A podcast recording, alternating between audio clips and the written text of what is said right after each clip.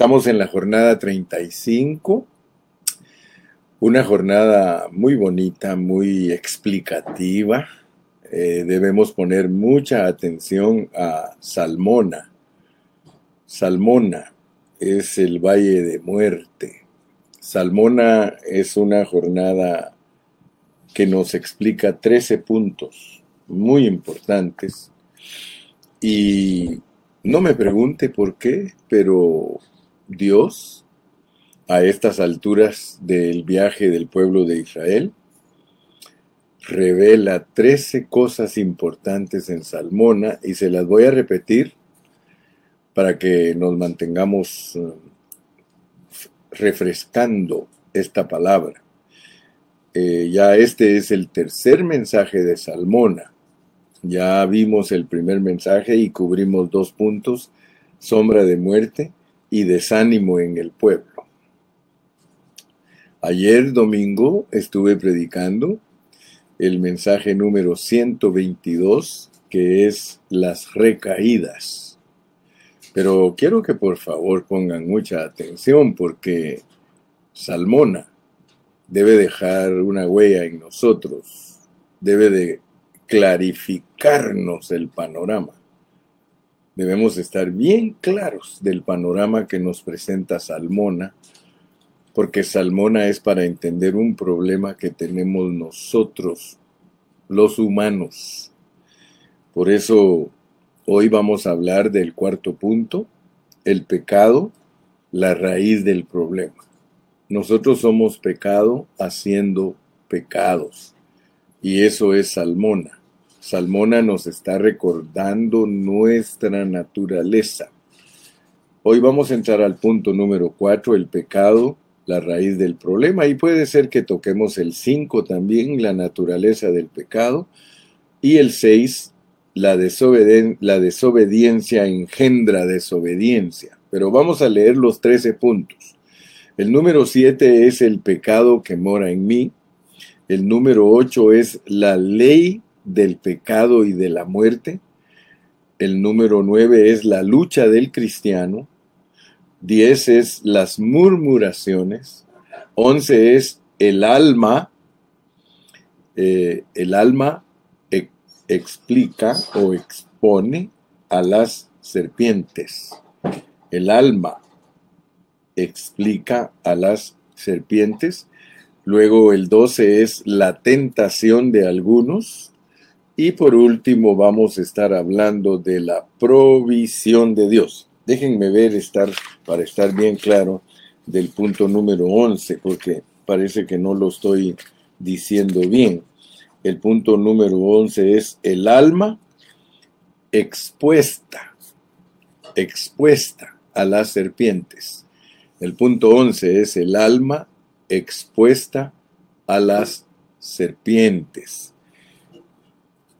Yo les he dicho que nosotros necesitamos pedirle a Dios mucha sabiduría para poder explicar el plan y propósito de Dios, porque resulta que antes pues nosotros estábamos un poco escasos de información, antes no sabíamos que el hombre había sido creado, hecho y, y formado, sí, lo habíamos estudiado, pero no lo dominábamos, no entendíamos a cabalidad ese pensamiento de que todos los que llevan el nombre del Señor para, dice, para gloria mía los he creado, los he hecho y los he formado. Pero a medida que hemos ido estudiando la palabra, Dios nos ha dado más eh, luz, otra cosa que no dominábamos también es que Dios en su propósito divino, Él crea, Él corrompe y Él restaura.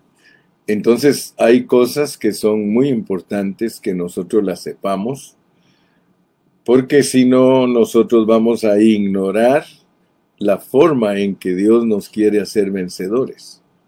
Porque Dios, en medio de ese plan que Él crea, él corrompe y Él restaura. Y en medio de, ese plan glorioso que Él figuró en su mente, en su corazón, Él nos revela cómo nosotros, al venir a esta tierra, podemos ser vencedores.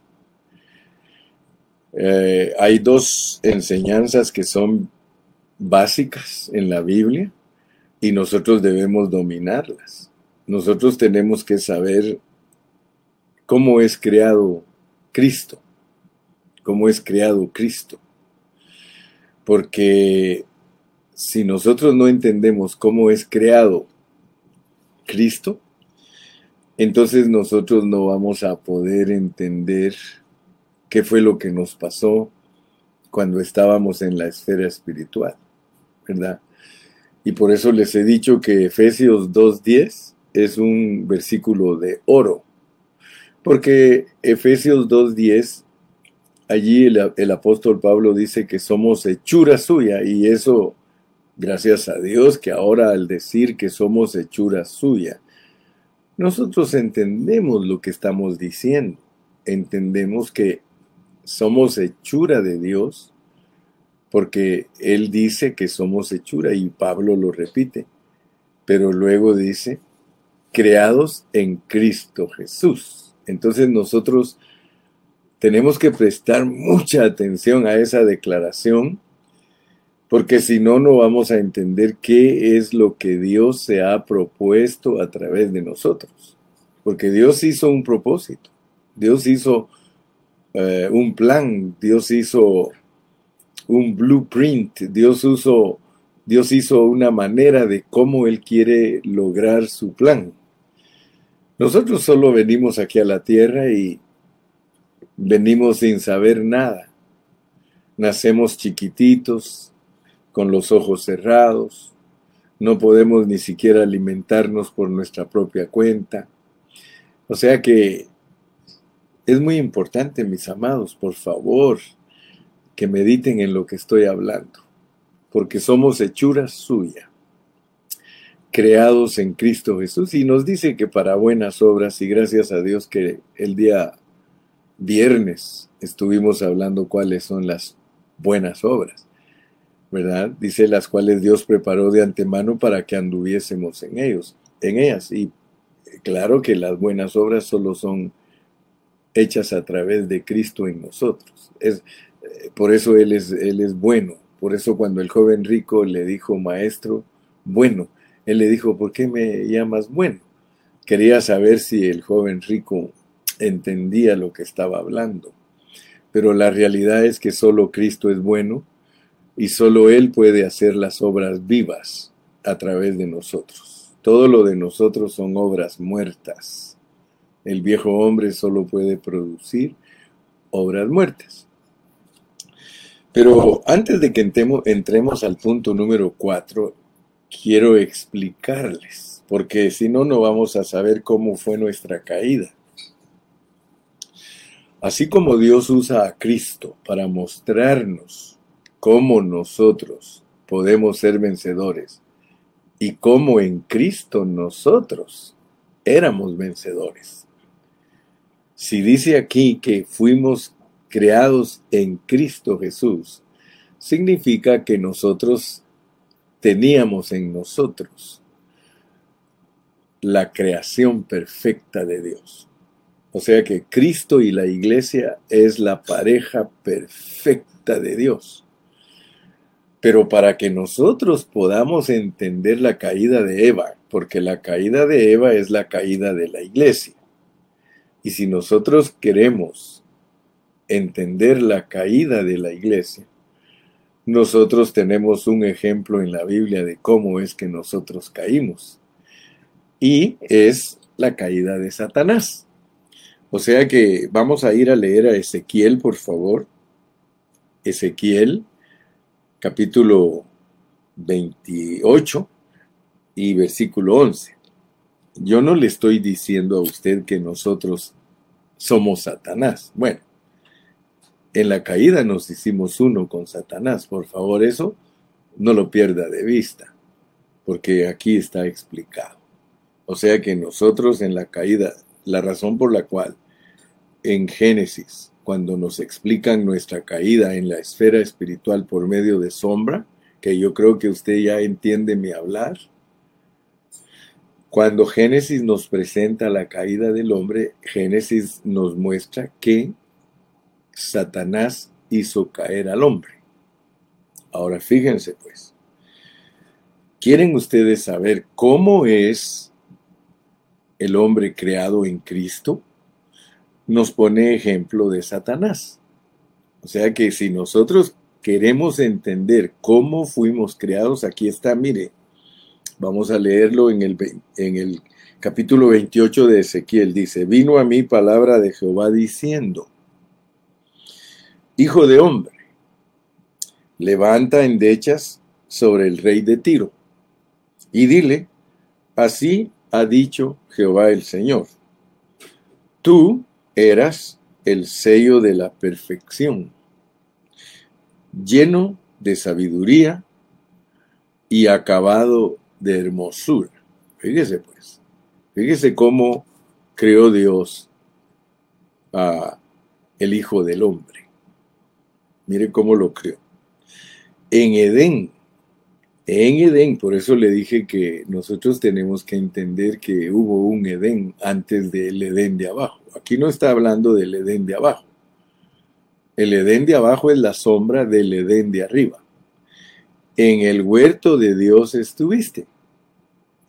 De toda piedra preciosa era tu vestidura, de cornerina, topacio, jaspe, crisólito, berilo y ónice, de zafiro, carbunclo, esmeralda y oro. Los primores de tus tamboriles y flautas estuvieron preparados para ti en el día de tu creación. Fíjese pues, aquí están creando un espíritu. ¿Ok? Pero tenemos que entender, ¿verdad?, que la palabra de Dios, cuando describe la vestidura de un espíritu, usa minerales. Así que es correcto decir que nosotros, antes de venir aquí, estábamos vestidos de esta gloria. Esta, esa es una gloria, esa es la que Romanos 3:23 dice, por cuanto todos pecaron, están destituidos de la gloria de Dios, porque este, este huerto nos muestra lo glorioso que es un espíritu en la creación. Ahora fíjate pues, versículo 14. Tú, querubín grande, protector, yo te puse en el santo monte de Dios. Allí estuviste en medio de las piedras de fuego te paseabas. Perfecto eras en todos tus caminos. Fíjese que Dios, por medio de la creación de Satanás, Dios nos muestra la creación de nosotros como espíritus. Así que en la autocreación de Cristo, Cristo tiene todas las características que están en el diablo. Todas esas características las tiene Cristo porque son una creación gloriosa. Ahora, dice en el versículo 15, perfecto eras en todos tus caminos desde el día que fuiste creado hasta que se halló en ti maldad. Fíjese pues, a causa de la multitud de tus contrataciones fuiste lleno de iniquidad y pecaste. Por lo que yo te eché del monte de Dios y te arrojé de entre las piedras del fuego, oh querubín protector. Fíjese, por medio de Satanás Dios nos muestra la caída, no solo de Satanás, sino de nosotros, porque nosotros fuimos engañados por Satanás. Pero Satanás nos engañó en esta vida donde uno está lleno de gloria. Si la iglesia fue creada en Cristo Jesús, la iglesia fue creada igual que el diablo. Eh, fue creada como querubín protector, fue creada para cuidar una gloria de Dios. Entonces note pues Ahora en el 16 dice, a causa de la multitud de tus contrataciones, fuiste lleno de iniquidad y pecaste, por lo que yo te eché del monte de Dios y te arrojé de entre las piedras del fuego, oh querubín protector. ¿No le suena a usted como cuando Dios sacó a Adán del huerto, del huerto aquí de la tierra? Se da cuenta pues que la caída, la caída de Satanás, es para entender nuestra caída. Nosotros caímos en la esfera espiritual, donde Satanás, que era un espíritu creado con todas estas características gloriosas, se encontró en él maldad. Nosotros sabemos que el diablo nos engañó por la sombra que nos presentan en Génesis. En Génesis nos presentan la sombra de nuestra caída en la esfera espiritual. Entonces, ahora que nosotros podemos ver esto, podemos entender mejor Salmona, porque nosotros eh, caímos de esa gloria, pero ahora nos mandan aquí a la tierra para recuperar esa gloria. Entonces, si nosotros queremos entender bien Salmona, porque es indiscutible y se requiere de mucha sabiduría para poder explicar todas estas cosas, para que todos los cristianos genuinos las, las puedan ver con claridad. Fíjese, fuimos puestos en este mundo. Y cuando Dios nos puso en este mundo, Él usó a Adán y Eva en el huerto del Edén para mostrarnos el inicio del hombre aquí en esta tierra. Pero gracias a Dios que ahora nosotros entendemos que el estado primigenio del hombre no es en esta tierra. El estado primigenio del hombre es en la esfera espiritual, ahí donde fue creado como querubín protector, igual que el diablo. Pero el diablo nos engañó y nos hicimos uno con él y nos echaron del huerto. Ahora gracias a Dios por Jesucristo, porque Jesucristo es Dios autocriado y Dios se propuso en sí mismo reunir todas las cosas en Cristo y por eso encontramos versículos como en Juan 17 dice, eh, y esta es la vida eterna, dice el versículo 3, y esta es la vida eterna, que te conozcan a ti, al único Dios verdadero, y a Jesucristo, a quien has enviado, porque el Señor Jesucristo es nuestro redentor, nuestro salvador, nuestro capitán. Él es nuestro todo, es por medio de Dios en Cristo que nosotros somos rescatados de la condición en que caímos al fallarle a Dios por atender en, en, nuestros oídos el consejo del diablo. Entonces lo que quiero yo con esto es decirte que Salmona nos muestra la condición en la cual nosotros venimos a este mundo o la condición en que estamos en este mundo. O sea que nosotros fuimos puestos en este mundo, aquí nos hicieron y aquí nos formaron, pero con el problema que tenemos en la vida espiritual. De hecho, y nadie puede discutir eso, que nosotros nacemos muertos en nuestro espíritu. O sea que a pesar que Dios nos dio espíritu, que es un órgano que Dios nos da para contenerlo a Él, cuando nosotros venimos a este mundo, venimos con ese espíritu muerto, con ese guante vacío. Nosotros venimos destituidos de la gloria de Dios. El guante vacío no se origina aquí en esta tierra, se origina en la esfera espiritual. Entonces, como guantes vacíos, venimos a esta tierra. Es muy básico e importante que tú entiendas eso. Entonces Dios te pone aquí en la tierra y por eso ya estudiamos tres puntos. Que Salmona nos recuerda que fuimos puestos en este mundo bajo una sombra de muerte, con un desánimo pero terrible y recayendo, recayendo. Era, ayer hablé de las recaídas del hombre, ¿verdad? El hombre no tendría recaídas si el hombre estuviera recuperado, si estuviera restaurado, el hombre no tuviera caídas. Hoy día hay ángeles que no han caído, o sea que ellos están en el estado primigenio, como estuvimos nosotros en una oportunidad.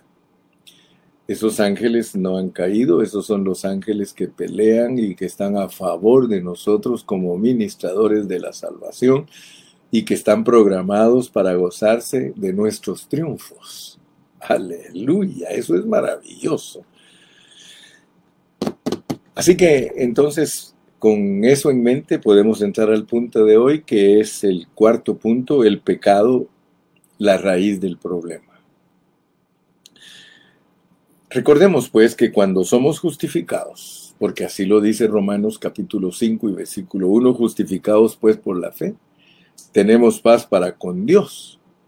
Pero de pronto, estando ya justificados por la fe, nosotros cometemos otro pecado y decimos, pero ¿cómo si yo ya he sido justificado? ¿Por qué pierdo la paz cada vez que peco? Fíjese que dice justificados, Romanos 5.1, justificados pues por la fe, tenemos paz para con Dios por medio de nuestro Señor Jesucristo. Pero el problema es que nosotros volvemos a caer debido a que en nosotros hay una raíz. O sea, el pecado, la raíz del problema. Nosotros vamos a tener problemas todos los días aquí en la tierra si nosotros, fíjese bien pues, si nosotros no aprendemos a usar la gracia que el Señor Jesucristo ha provisto. Ya entendimos todos, y creo que tú ya lo entendiste, que por tu propia naturaleza, por tu propia carne, es imposible que tú seas vencedor. Entonces, tienes que entender que tú tienes una raíz que se llama pecado y ese es tu problema. Así nos mandaron a nosotros aquí, así nos, nos hicieron aquí y así nos formaron. No, no te asustes de ello. O sea que no nos debe de asustar que nosotros tenemos una raíz que se llama pecado no nos debe asustar. Así nos hizo Dios aquí en la tierra. Así nos hizo. Sí. Por eso es que la Biblia no registra cuánto tiempo estuvo Adán sin pecar aquí en la tierra, porque no es ese el mensaje de Dios de cuánto tiempo duró sin pecar. A Dios no le interesa cuánto tiempo duró sin pecar la iglesia en la esfera espiritual.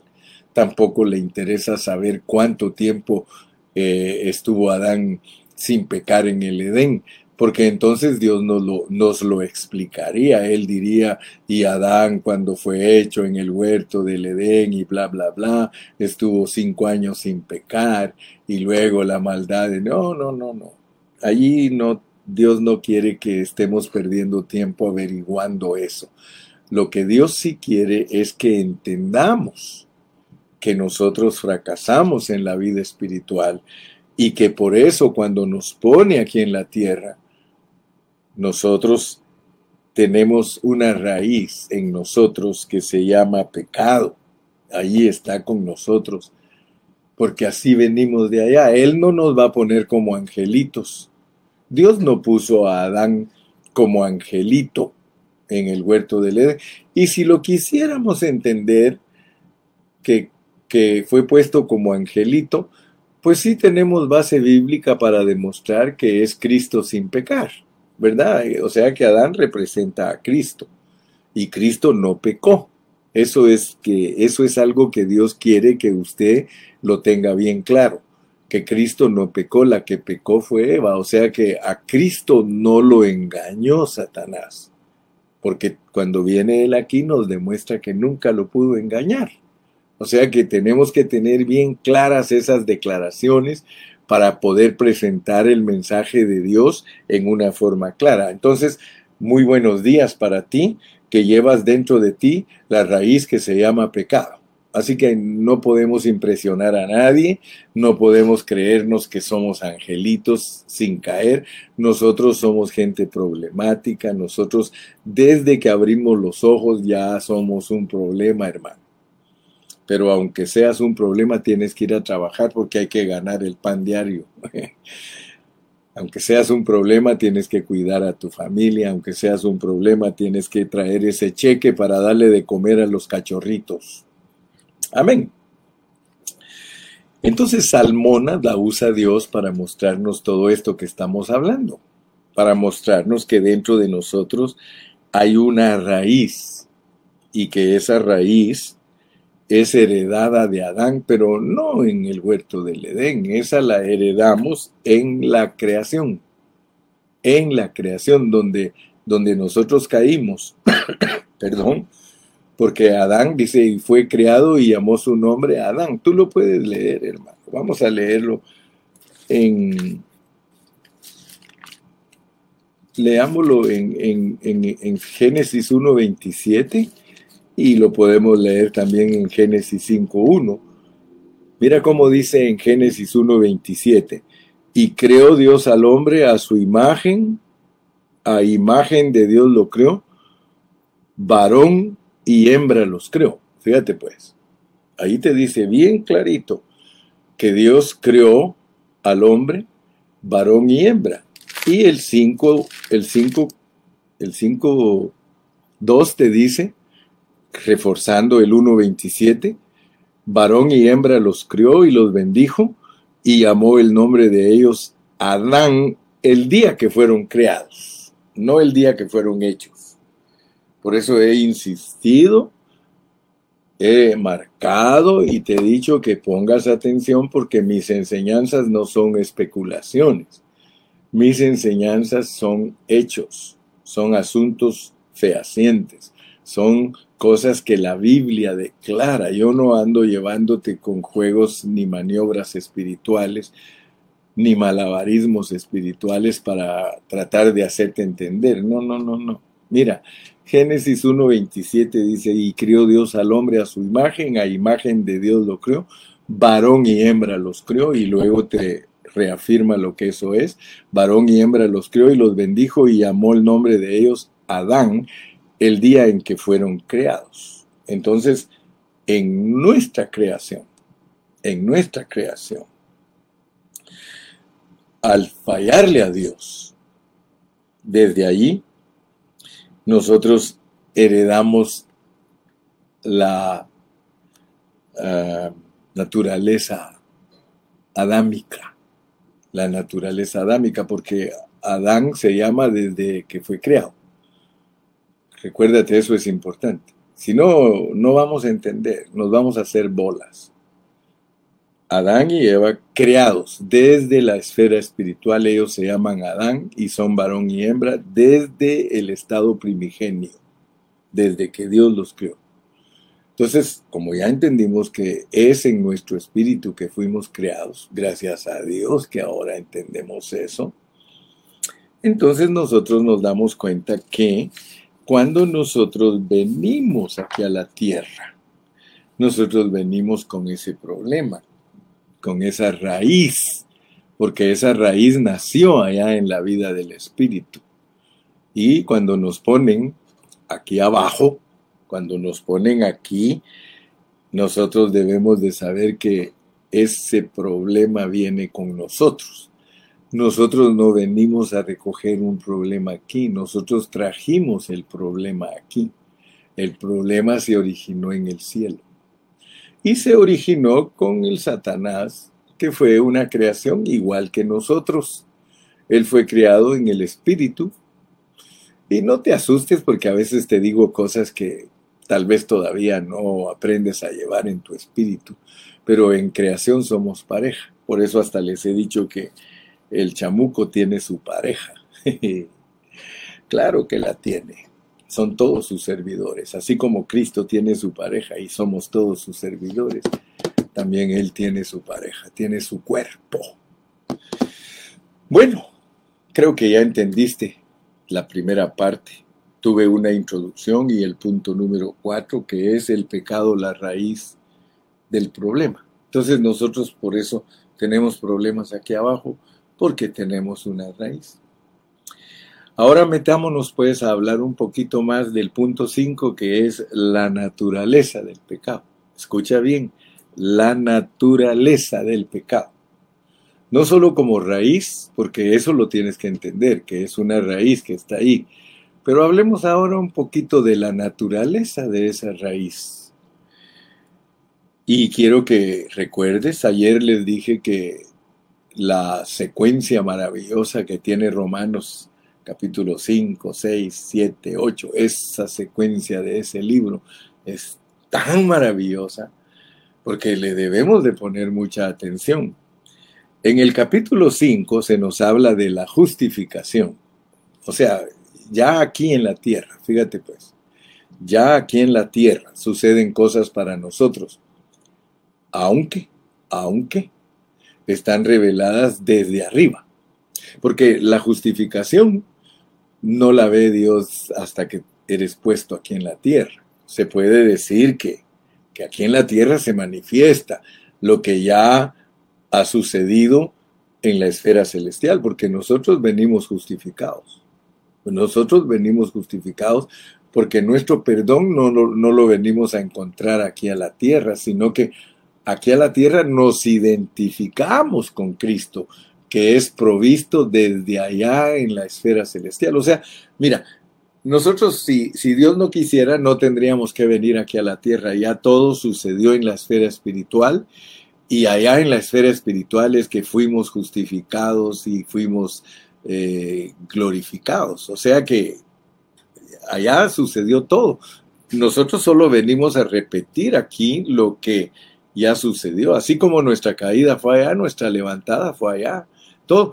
Ahora solo venimos aquí porque Dios quiere que aquí en la tierra se exhiba la grande salvación de Él. Pero la salvación de Él no, no, no pertenece a esta esfera, pertenece a la esfera espiritual. Tal vez no me entiendes todavía esto, pero pídele a Dios y Dios nos va a ir dando claridad. En el capítulo 5 de Romanos se nos habla de la justificación, pero en el 6 se nos habla de la liberación del pecado. Entonces, hermanos, después en el capítulo 7 se nos habla de la ley del pecado y de la muerte, en nuestra carne. Y miren lo que dice el capítulo 7. Voy a leerlo desde el versículo 14. Porque sabemos que la ley es espiritual. O sea, la ley expresada, lo que Dios manda, lo que con todo derecho espera y exige el hombre, o exige del hombre, la ley es espiritual. Fíjate, pues, esto es muy importante. La ley no es carnal. La ley es espiritual porque la ley es para el espíritu del hombre. Nadie puede decir que amar a Dios y al prójimo no sea una cosa buena, legítima y espiritual. Lo que Dios espera, lo que Dios quiere y lo que nosotros queremos es lo espiritual. Pero mira lo que dice, más yo, más yo. Ahora fíjate, el problema no es la ley. El problema soy yo. La ley es espiritual. Lo que Dios espera es espiritual. Lo que Dios demanda es espiritual. El derecho de Dios es legítimo. El problema soy yo dice, yo soy carnal. Fíjese, porque sabemos que la ley es espiritual, mas yo soy carnal. Y ahora, no solamente carnal, sino que cuando ando en la carne hay un problema, vendido al pecado. ¿Cuándo, ¿Cuándo fue vendido al pecado? ¿sí? Fuimos vendidos al pecado desde el mismo momento que tomamos la decisión de abrirle las puertas al diablo. Desde ese momento. La naturaleza del el diablo, que estaba fuera de nosotros, antes entró en Satanás, pero vino él y él se lo metió a los ángeles y se lo metió también a Adán, Pero acuérdese que no en el huerto del Edén, sino en la esfera espiritual, si no nosotros no tuviéramos nada ni que ver en este rollo, ni siquiera nos hubieran mandado, porque a los ángeles que no cayeron, a ellos no los mandaron a quién, no los sacaron. Me, me explico, ¿verdad? Pero cuando Adán decidió hacerse partícipe del pecado de Satán, entonces él fue sometido al poder del pecado. Entonces ahora fíjense cómo le llama Pablo en Efesios, capítulo 2. Quiero que los hermanos más nuevos, por favor, para entenderse un poco a sí mismos y no desanimarse por el camino al entender que no son tan buenos como esperaban, entiendan esta palabra. Efesios capítulo 2 dice, y Él os dio, y Él os dio Cristo, y Él os dio Cristo. Eso quiere decir, y Él os dio vida a vosotros. Y Él os dio Cristo a vosotros cuando estabais muertos en vuestros delitos y pecados, en los cuales anduvisteis en otro tiempo, siguiendo la corriente de este mundo, conforme al príncipe de la potestad del aire.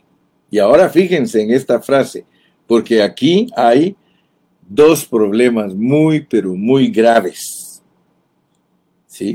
El espíritu que ahora opera en los hijos de desobediencia. Wow. Primero fíjense en esta palabra. No solo desobediencia, sino hijos de desobediencia. O sea que la desobediencia engendró hijos. La desobediencia engendró muchas otras desobediencias. Pero dice algo más. El espíritu de Satanás opera en los hijos de desobediencia. O sea que lo ha heredado a Adán. Los hijos de desobediencia son un aeropuerto totalmente habilitado, abierto para el aterrizaje de todos los espíritus malignos. Los espíritus malignos encuentran correspondencia con la desobediencia adámica, con la naturaleza humana heredada gloria a Dios, mire, heredada desde la esfera espiritual y que continúa en nuestro nacimiento natural. ¡Wow! Bueno, voy a tocar otro punto más. Ya te expliqué lo que es la raíz en nosotros, es el pecado, luego la naturaleza de esa raíz. Entremos al punto 6, la desobediencia engendra desobediencia. Entonces, dice el siguiente versículo. Versículo 3, entre los cuales también todos nosotros vivimos en otro tiempo en los deseos de nuestra carne. Fíjese que cuando estamos en la carne, estamos en la desobediencia y estamos bajo la potestad de Satanás el espíritu que opera en los hijos de desobediencia, haciendo la voluntad de la carne y de los pensamientos, y éramos, fíjense en esta frase, y éramos por naturaleza, éramos, ¿por qué? Éramos, ¿por qué? Fíjese, no por desobediencia, no es que hoy, o no es que hoy desobediente o que hoy desobedeciste y entonces hoy comenzaste a ser pecador en esta cosita. No, aquí se trata de ser pecador por naturaleza, hijos de ira, lo mismo que los demás. Entonces, la experiencia es hijos de ira por naturaleza. Es decir, no es que tú eres buenito, pero algún día te descuidaste un poquito y entonces cometiste un pecadito pequeño, pero eso no es gran cosa. no es ese el problema. El problema no es que el buenito cometió un pecadito. El problema es que cada vez que nace un ser humano, nace un hombre malo, porque ya viene dañado de la esfera espiritual. Nace un hijo de ira, nace un hijo de desobediencia por naturaleza. El pecado es heredado desde la eternidad pasada y se manifiesta en la concepción. Dice el Salmo, en pecado me concibió mi madre. O sea, que la naturaleza pecaminosa es heredada desde el origen y manifestada en la concepción en el vientre de la madre.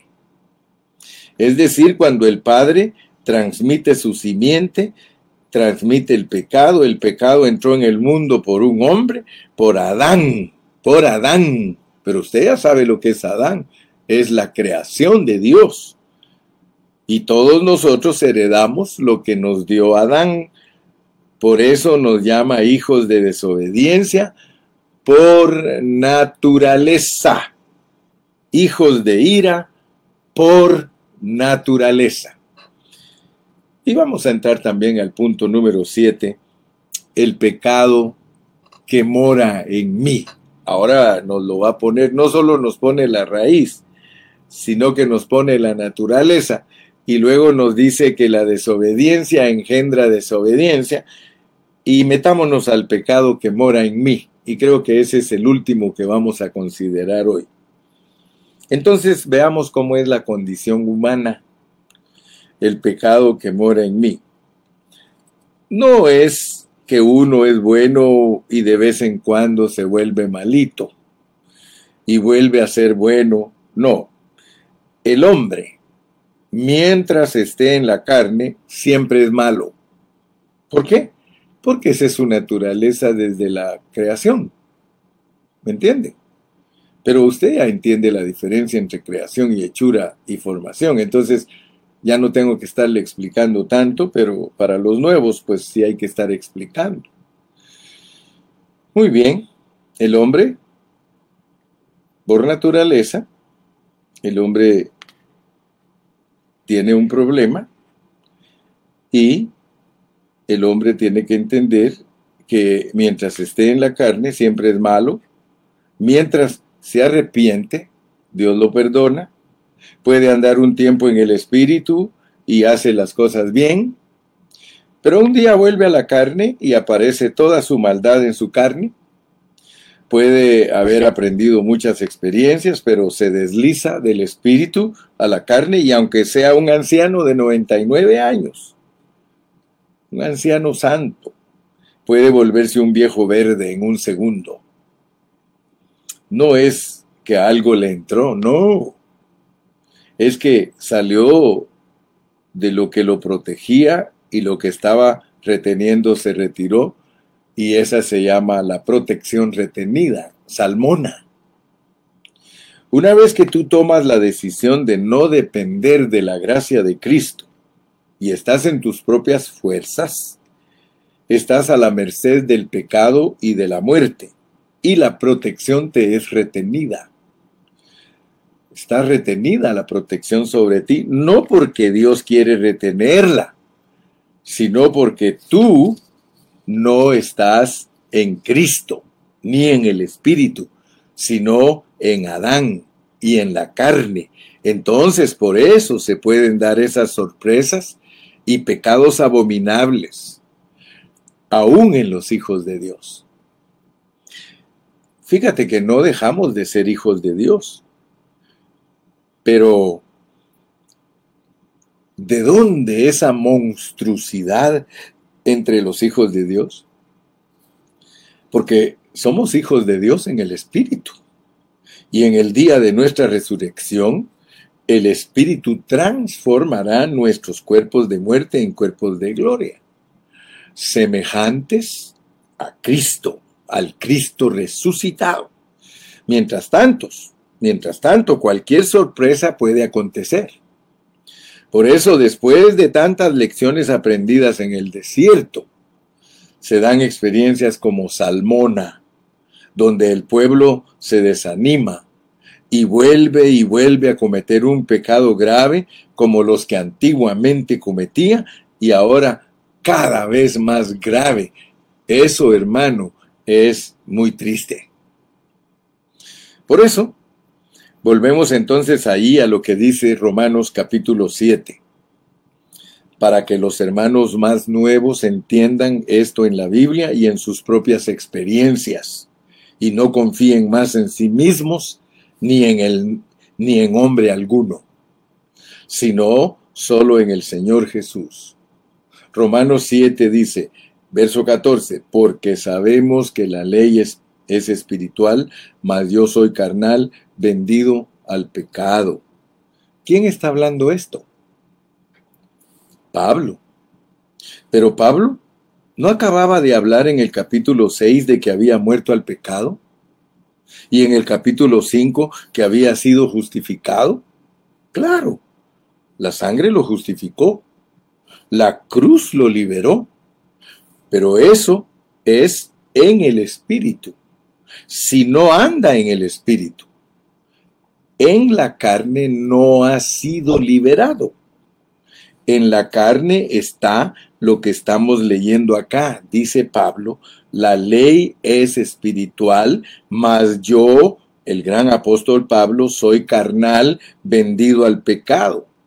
Porque lo que hago no lo entiendo, pues no hago lo que quiero, sino lo que aborrezco, eso hago. ¿A ustedes les sucede esto?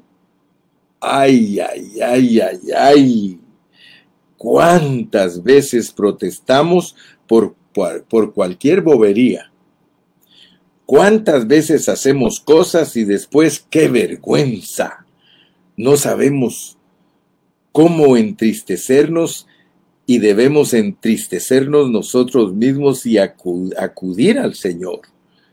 No solo quedarnos tristes, sino que lo, lo, que aborrezco, eso hago, y si lo que no quiero, eso hago, apruebo que la ley es buena, es decir, lo aborrezco. Yo estoy de acuerdo con Dios, pero hay algo en mí que no está de acuerdo con Dios. Eso es lo raro. No es la culpa de la abuelita, no es la culpa del vecino, no es la culpa de la esposa, no es la culpa del esposo, no es la culpa del patrón. No es porque el patrón es muy malo, no. Nunca es solo la suegra. Recuérdate pues, porque con eso termino hoy. Soy yo, soy yo, porque yo soy un carnal. Yo espero en esta mañana que el Señor te muestre que el pecado mora en ti y que dejes ya de estarle echando la culpa a todos los demás, sino que seas tú el que reconozcas que el pecado mora en ti y que tú eres pecado haciendo pecados. No te engañes, no le eches la culpa a los demás. Regularmente los hermanos que son carnales y que viven en sus pecados le echan la culpa a los demás y siempre andan viendo cómo se excusan. Eres inexcusable. Si tú no aprendes a vivir la vida de Dios y no te niegas a la, a la carne, si no llevas la cruz de Cristo, tú no vas a ser vencedor. Y deja ya de estar jugando y echándole la culpa a los demás. Ninguno tiene la culpa de toda tu desdicha y de todo tu mal comportamiento. Tú eres el culpable. Déjate de cuentos. Por favor, toma en serio esto que aprendemos aquí. Que Dios te bendiga y Dios te guarde y hasta mañana. Y no estoy enojado. ¿Eh? Bye bye.